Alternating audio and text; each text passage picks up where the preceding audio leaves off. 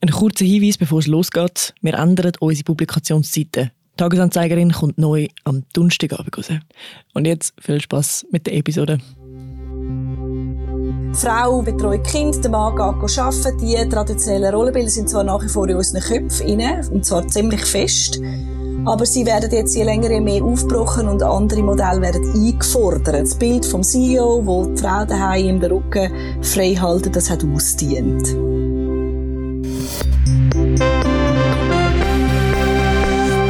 Tagesanzeigerin, der Podcast von Frauen, die Schlagzeilen schreiben, über Frauen, die Schlagzeilen machen.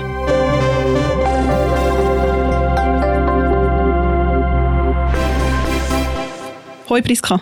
Hoi Janik. Heute unterhalten wir uns über ein Thema, das in aller Munde ist. Ein Begriff, wo man wirklich ständig liest in letzter Zeit. Das ist auch sehr gut, dass man viel über das liest. Und zwar geht es um Vereinbarkeit. Bevor wir da einsteigen, müssen wir vielleicht zuerst den Begriff definieren oder umreißen, was wir unter dem verstehen. Genau, weil wenn man Vereinbarkeit hört, denkt man glaub, automatisch an Vereinbarkeit zwischen Karriere und Familie oder zwischen Beruf und Familie.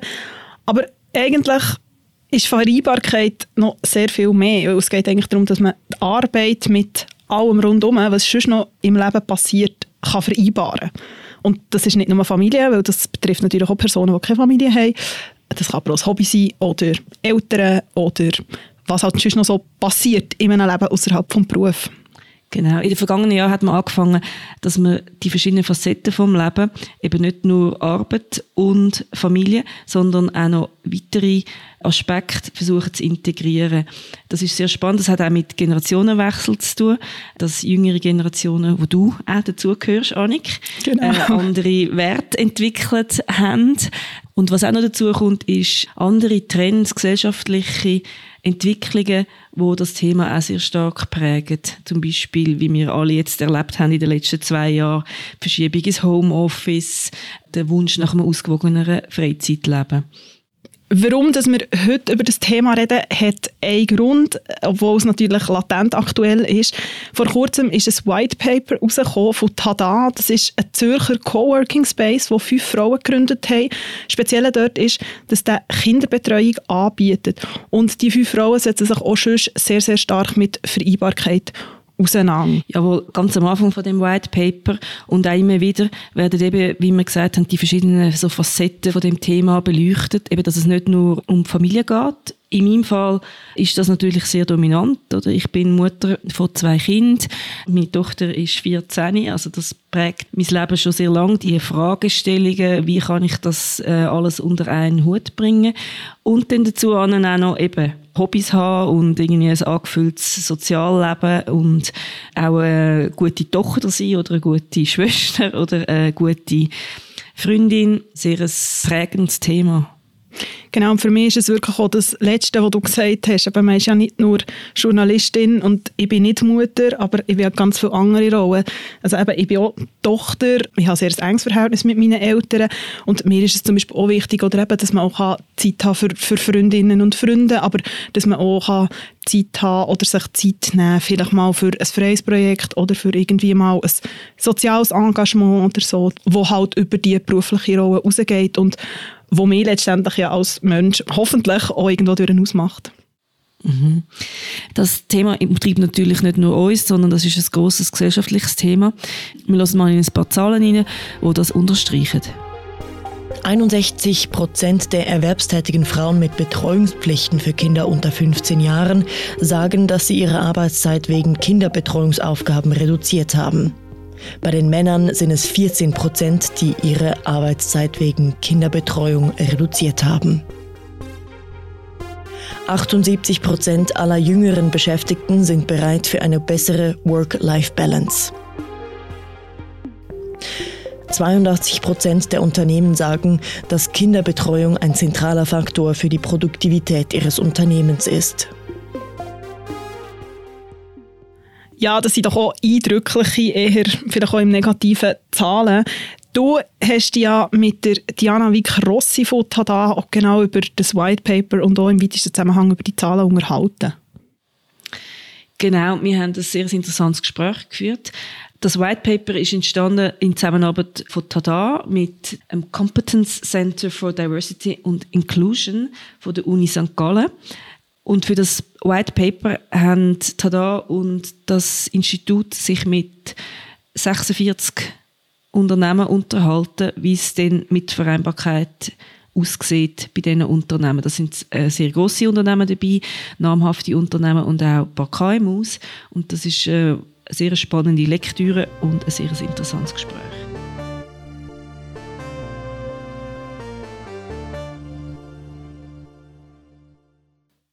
Im ersten Kapitel von eurem Report, am Anfang von dem Kapitel stellt ihr den Ausruf Work-Life-Balance ist tot, es lebe die Work-Life-Integration.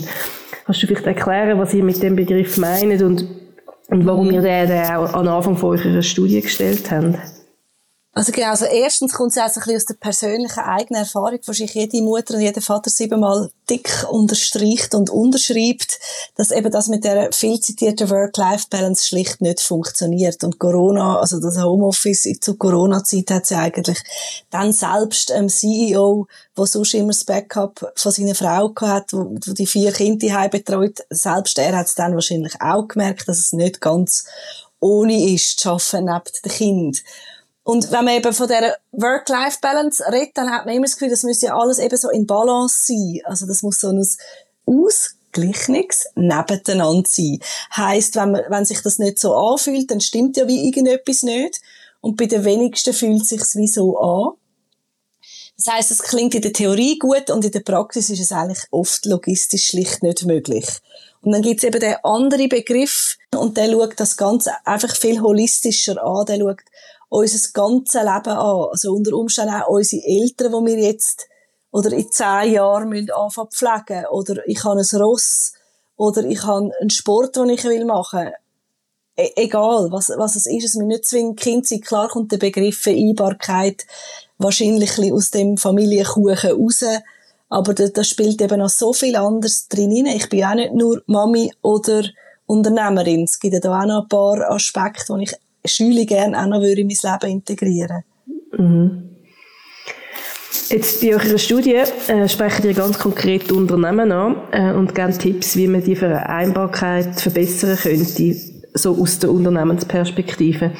Ihr sprecht zum Beispiel auch die Marketingverantwortlichen an, weil ein Unternehmen, das sich um Vereinbarkeit bemüht, ein gutes Image hat bei potenziellen Arbeitnehmerinnen und Arbeitnehmern. Geht es denn am Ende vor allem um den wirtschaftlichen Erfolg? Oder warum sollten Unternehmen da noch mehr Gas geben? Eigentlich, also ja, am Ende des Tages geht es für sie um den wirtschaftlichen Erfolg, nämlich wenn sie die Arbeitnehmer nicht mehr können holen, binden, behalten, dann wird das zwangsläufig ihren wirtschaftlichen Erfolg tangieren. Also ganz klar, also am Schluss, wenn sie an einer Messe sind und ihr Büdeli aufbauen und dann gehen alle ETH-Absolventen zur Konkurrenz, weil es dort eben viel bessere, lässigere Fringe-Benefits gibt für die Mitarbeiter, dann spätestens dann müssen sie auch über Bücher und haben ihr jetzt bei diesen Gesprächen, ich habe mit ganz vielen Unternehmen geredet, wie es denn die Diät aussieht, was sie fördern und warum sie es fördern, haben ihr wirklich gemerkt, dass das jetzt so eingesunken ist, dass so der 20er runtergefallen ist, dass das wichtig ist? Ich bin nicht sicher, ob der 20er schon ganz runtergefallen ist, aber zumindest haben wir alle Portemonnaie genommen. Und das finde ich schon mal, das finde ich, ist aber schon mal cool. Und ehrlich gesagt, es gibt mega viele Unternehmen, Schweizer Unternehmen, also wir haben mit mega vielen geredet. Und wir haben äh, vor allem HR und Diversity Leute, äh, mit ihnen haben wir geredet und CEOs. Aber ich glaube, wichtig ist auch, also, dass man einfach nur schon mal drüber redet. Viele Unternehmen denken ja, das ist mega Rocket Science, sich jetzt um den Vereinbarkeitsmarkt kümmern. Oder sie wissen einfach auch nicht recht, wo anfangen. Und sie machen, viele Unternehmen machen schon mega viele Sachen. Was sie aber in den meisten Fällen nicht machen, ist intern kommunizieren, was sie genau machen und für wer, dass sie es genau machen. Das gibt so ein Beispiel von dieser Umfrage, also das ist leider wirklich sehr oft gekommen, mich gefragt hat, habt ihr auf Top-Management-Ebene ein Job-Sharing? Und dann sagen sie, ja, nein, das haben wir eigentlich nicht.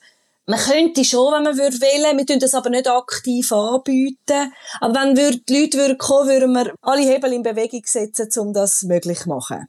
Und das ist einfach dort, wo es am Schluss scheitert. Wenn die Leute von unten, jetzt in Anführungszeichen gesprochen, nicht die Vorbilder von oben sehen, dann getrauen sie sich das nicht machen.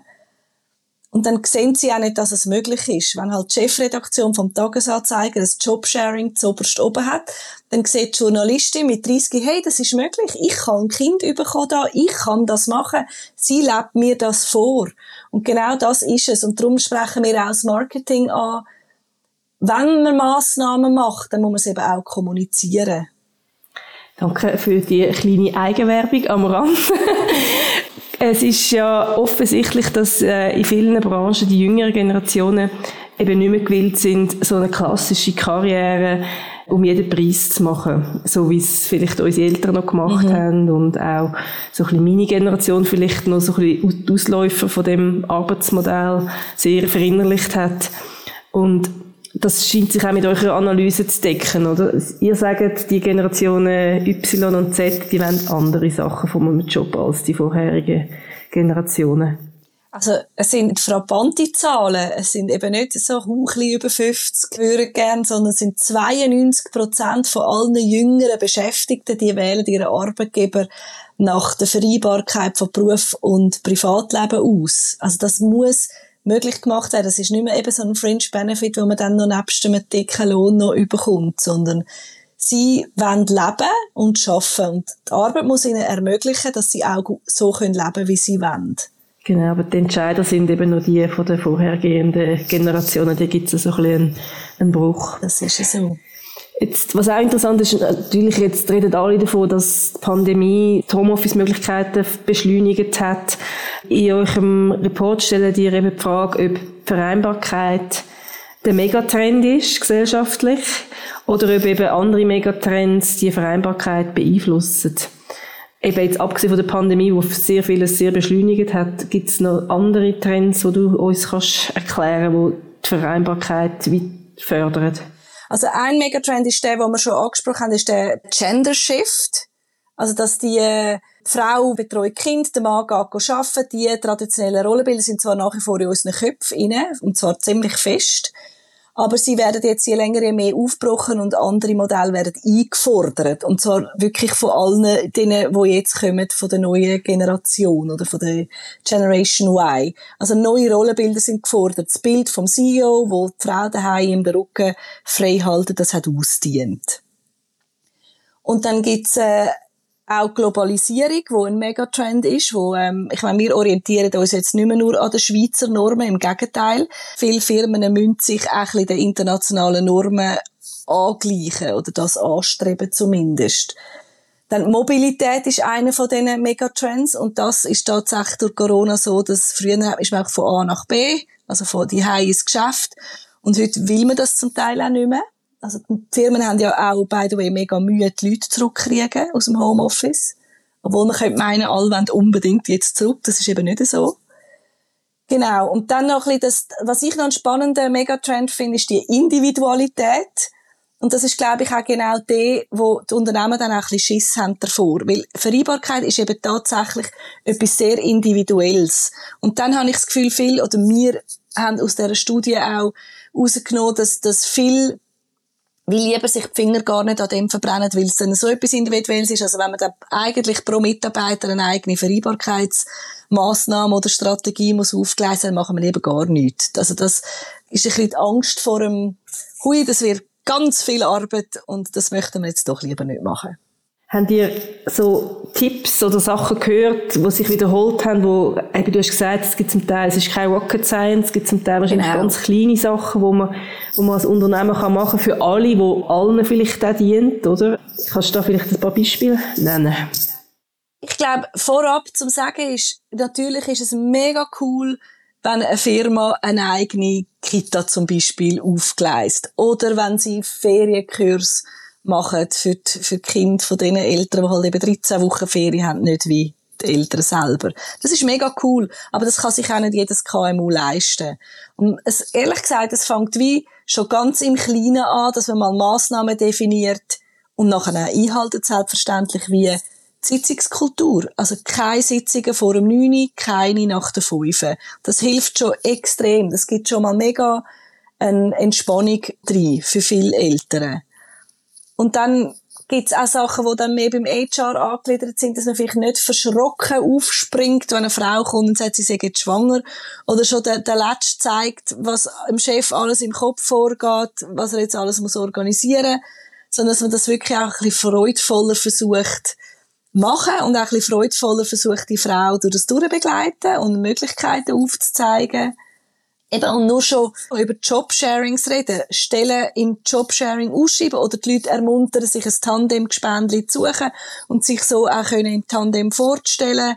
Genau, dass wenn man mal 60 oder 80 Prozent schafft, dass es nicht, ähm, dass man wegen dem nicht vom beruflichen Karren geht. Eure Analyse richtet sich ja ähm, an Unternehmen. Hast du trotzdem noch einen Top-Tipp oder auch mehrere für äh, die Mitarbeitenden. Viele, viele von unseren Zuhörerinnen und Zuhörern sind wahrscheinlich auch Arbeitnehmerinnen und ja, wenn du jetzt so einen Rat müsstest geben zum Thema Vereinbarkeit. Ich weiß nicht, ob man den jetzt gerne hört. Ich habe zwei Ratschläge. Erstens, schau, wer du heiratest. Das hat jetzt noch nichts mit dem Unternehmen zu tun, aber es ist ein mega wichtiger Ratschlag, weil auch viele nämlich noch ganz verschrocken verwachen mit zwei kleinen Kindern und der Mann schafft 100% weiter. Weil die Vereinbarkeit kann man nicht nur per se aufs Unternehmen oder auf den Staat abwälzen. Das ist nicht die Idee. Also man muss ja wie auch für sich in seinem Familienunternehmen hineinschauen, dass man eben dort eine gewisse Gleichberechtigung, dass dort eine gewisse Gleichberechtigung stattfindet. Und das Zweite ist nachher genau das Gleiche für das Unternehmen. Man kann ja einem Unternehmen auch gewisse Fragen stellen. Das Thema was das Unternehmen ja nicht darf stellen ist, wenn sie bald Kind haben. Das ist ja der Satz, also, wo ein tabu ist. Aber eigentlich müssen wir das ja wie können auch mit einem Unternehmen ansprechen. Nicht, ich will jetzt gerade in drei Monaten schwanger werden, wenn sie mich anstellen, aber man müsste eigentlich können, man müsste können mit dem Unternehmen zusammen langfristig planen, auch wenn, mhm. trotz oder erst recht, wenn man ein Kind hat. Oder ein Ross oder ein Hund. Also so die Wertehaltung der Unternehmen schon von Anfang an abfragen und so ein bisschen, ja. Äh, also auch ein bisschen mehr das Unternehmen sich bei sich vorstellen statt umgekehrt. Und ich glaube, das ist auch etwas, was ein bisschen der Generation Shift wird mit sich bringen oder schon mit sich gebracht hat.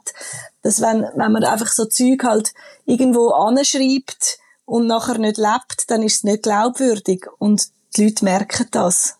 Und sie werden deshalb dann einen anderen Arbeitgeber wählen.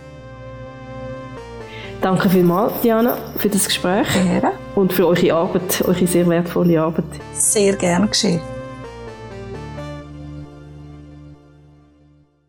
Ja, sehr interessant, was Diana Wick Rossi hier sagt. Sehr viele verschiedene Aspekte auch, die sie anspricht.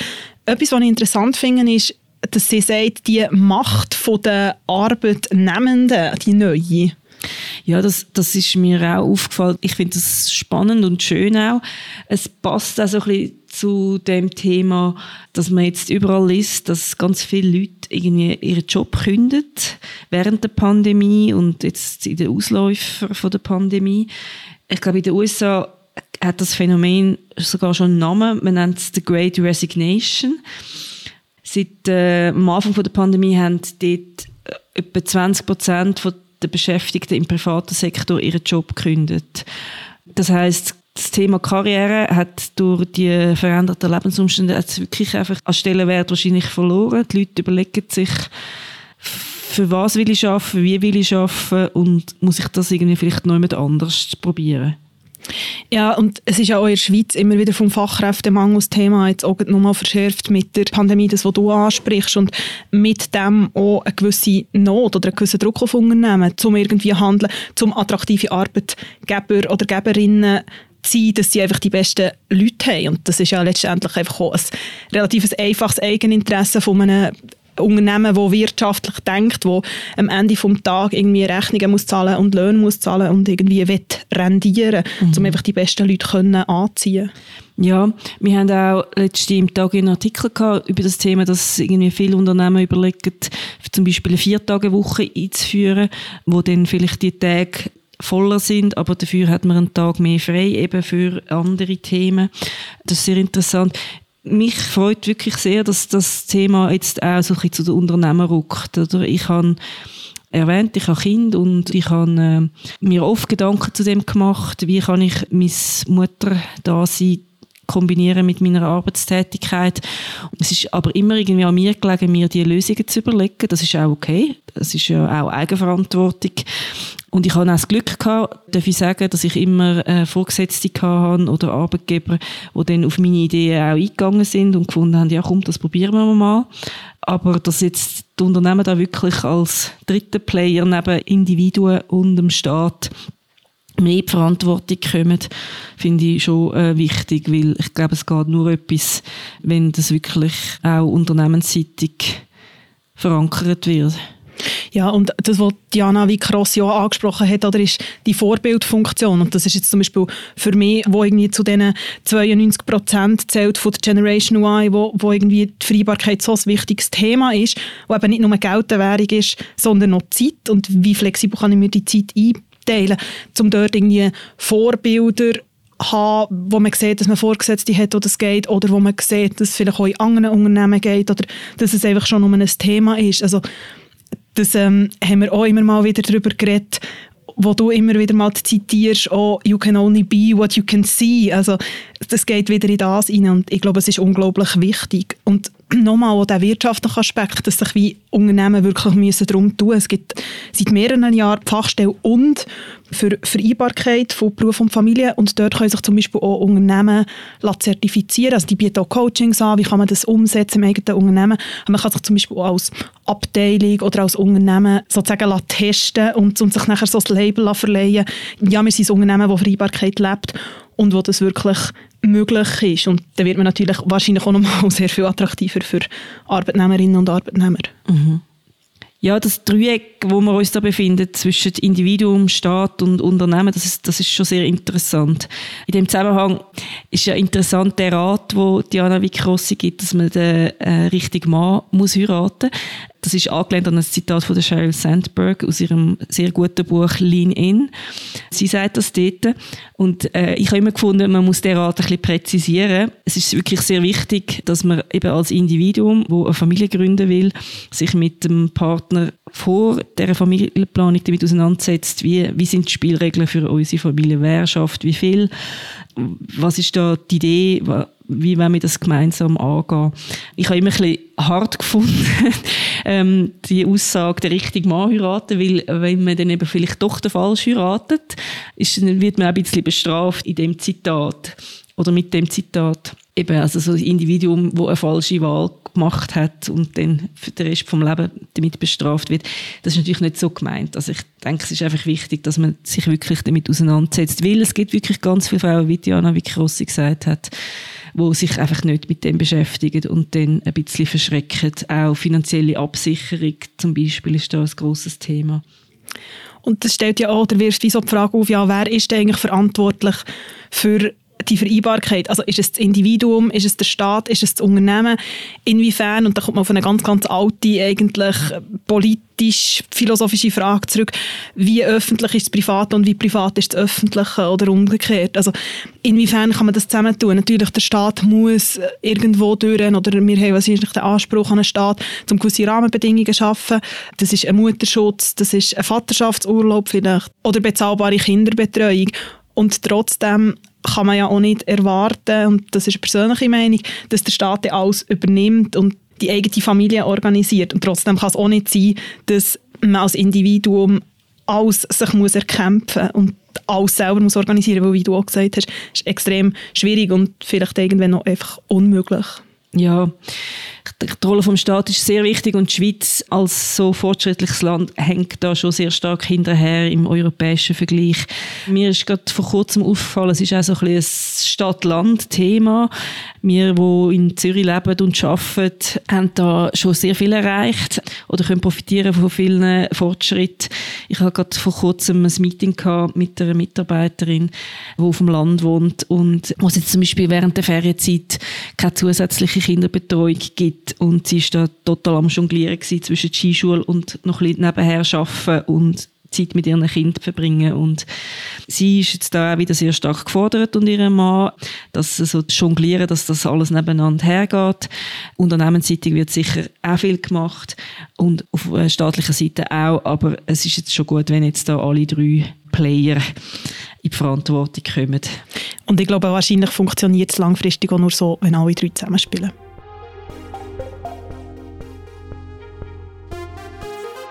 Ein sehr spannendes Thema, das noch stundenlang Diskussionsstoff würde geben Wir schauen aber jetzt zurück, was in den letzten zwei Wochen für Schlagzeilen gesorgt hat. Kaffee, Tee oder lieber ficken? In einer Umfrage des Tamedia Recherchedesks erzählen über 250 Ärztinnen, dass sie bei der Arbeit sexuell belästigt wurden. Diese Erfahrungen reichen von sexistischen Sprüchen, unangemessenen Berührungen, Machtspielen bis hin zu Übergriffen. Als Belästiger nennen die Umfrageteilnehmerinnen auffällig häufig ihre Vorgesetzten. Oft stehen diese ganz oben in der Spitalhierarchie.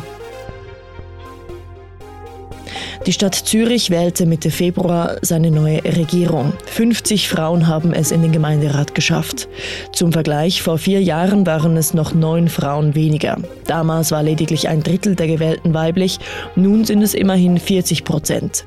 Und auch im Stadtrat sitzt nun eine Frau mehr. Mit der Wahl von Simon Brander sind es nun drei Stadträtinnen und sechs Stadträte.